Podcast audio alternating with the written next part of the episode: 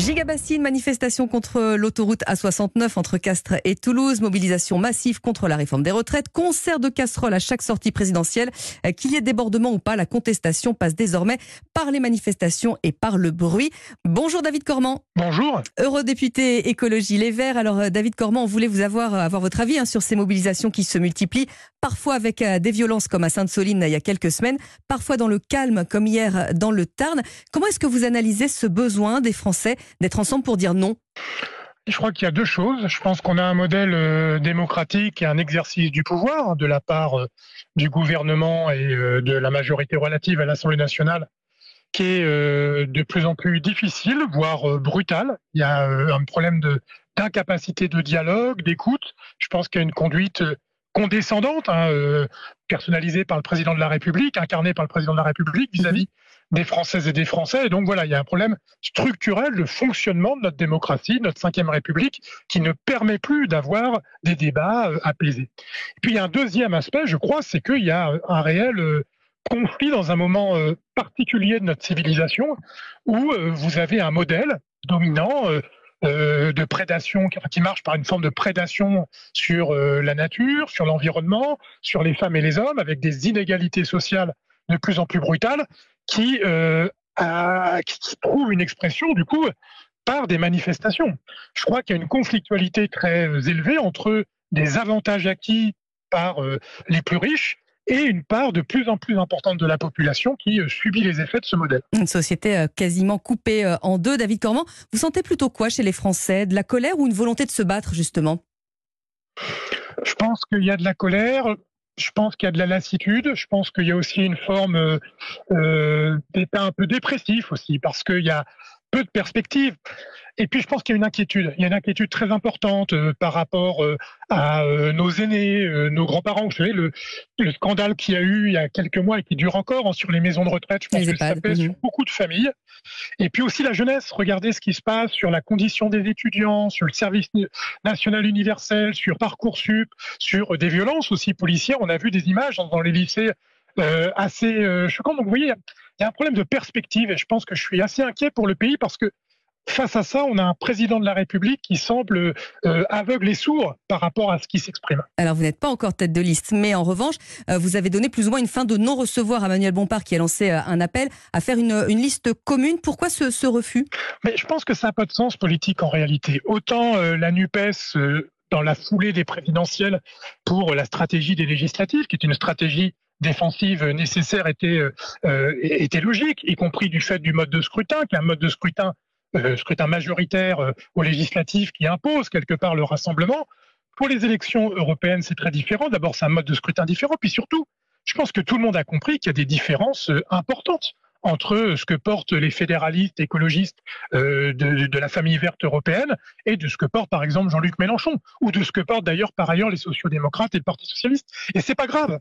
Moi, je pense que c'est très important qu'on ait un beau débat des européennes avec euh, des groupes politiques qui ne sont pas les mêmes au Parlement européen. Je ne vois pas en quoi euh, ça pose un problème. Par contre, continuer à forcer, comme le fait euh, la France insoumise, en disant que s'il n'y a pas une seule liste aux européennes, la NUPES va exploser.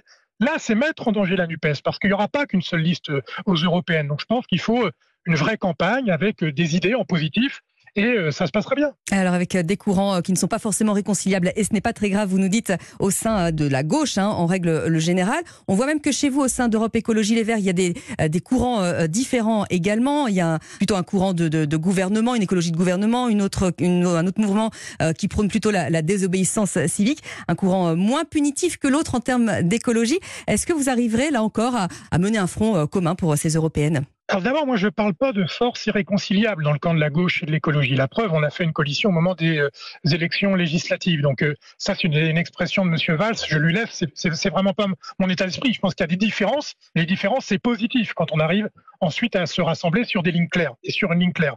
Après, au sein d'Europe Écologie Les Verts, le, le, paysage que vous décrivez est un paysage, si je peux me permettre, un peu passé puisqu'on a eu euh, un congrès euh, il y a plusieurs mois qui a montré une unité assez euh, claire. Et pour tout vous dire, moi j'ai toujours été très dubitatif sur cette façon de présenter une écologie qui serait contestataire, une écologie de gouvernement. Parce qu'en fait, c'est la même chose. L'écologie, intrinsèquement, elle conteste le modèle dominant capitaliste, productiviste, etc., etc., de surconsommation et ils souhaitent être au pouvoir. Donc je ne crois pas qu'on puisse séparer les deux. En tout cas, aujourd'hui, l'écologie politique en France et dans les autres pays européens, c'est une écologie qui est à la fois euh, radicale au sens euh, porteuse de valeurs et qui remet en question la racine du modèle tel qu'il est euh, aujourd'hui, tel qu'il nous domine aujourd'hui, mais qui souhaite tranquillement aussi exercer le pouvoir. Et d'ailleurs, on le fait dans un certain nombre de collectivités, on le fait dans un certain nombre de gouvernements. Et donc, il n'y a pas de scission ou de division de la manière dont vous la la décrivez, je pense. Alors, David comment l'écologie, elle était au cœur des, préoccupations euh, des Français? On l'a vu euh, beaucoup euh, pendant la campagne présidentielle, par la jeunesse. Et là, l'inflation est passée par là, la crise est passée par là, la crise énergétique aussi. On voit qu'elle est moins la priorité. En tant qu'écologiste, est-ce que c'est quelque chose que vous avez constaté? Évidemment, j'imagine que vous le regrettez. Eh bien, curieusement, non. je ne suis pas tout à fait d'accord avec le diagnostic que vous, que, que vous faites. Je pense que les gens font, et à juste titre d'ailleurs, assez bien le lien entre la crise du modèle que nous avons, qui est une crise écologique, et la crise sociale que cela provoque. Le très bon exemple que vous donnez, c'est la crise énergétique. Je pense que les écologistes le disent d'ailleurs depuis longtemps, que le mythe sur lequel s'appuie notre société actuelle, qui est d'une énergie abondante, bon marché, qu'on peut utiliser sans conséquence, eh ben, la réalité écologique se heurte à nous. Et donc résoudre la crise écologique, c'est aussi résoudre la crise sociale. En tout cas, c'est l'approche qui est la nôtre. Et de plus en plus de gens comprennent ça. Les deux sont liés. Et je pense que ce serait une grave erreur de dire parce qu'il y a une crise économique et une crise sociale, il faudrait arrêter avec l'écologie et revenir au monde d'avant. Au contraire, résoudre les crises euh, sociales, économiques, c'est euh, donner un sens écologique euh, à l'économie et c'est répondre aux attentes sociales avec un autre modèle de production et de consommation. Mais avec une opinion qui s'est néanmoins déplacée, David sur le terrain du nucléaire, hein, là encore pour des motifs pécuniaires. Aujourd'hui, on voit, on sait, on comprend que le renouvelable ne suffira pas. C'est acquis, ça, non? Non, euh, quand vous regardez les scénarios du GIEC, 100% euh, des scénarios du GIEC incluent les énergies renouvelables. Euh, il n'y en a aucun qui est sans énergie renouvelable. Par contre, il y en a qui sont sans nucléaire. Et ça, vous savez, c'est un débat qui est très franco-français. Il n'y a qu'en France qu'il y a une croyance comme ça, un nucléaire pas cher, sûr.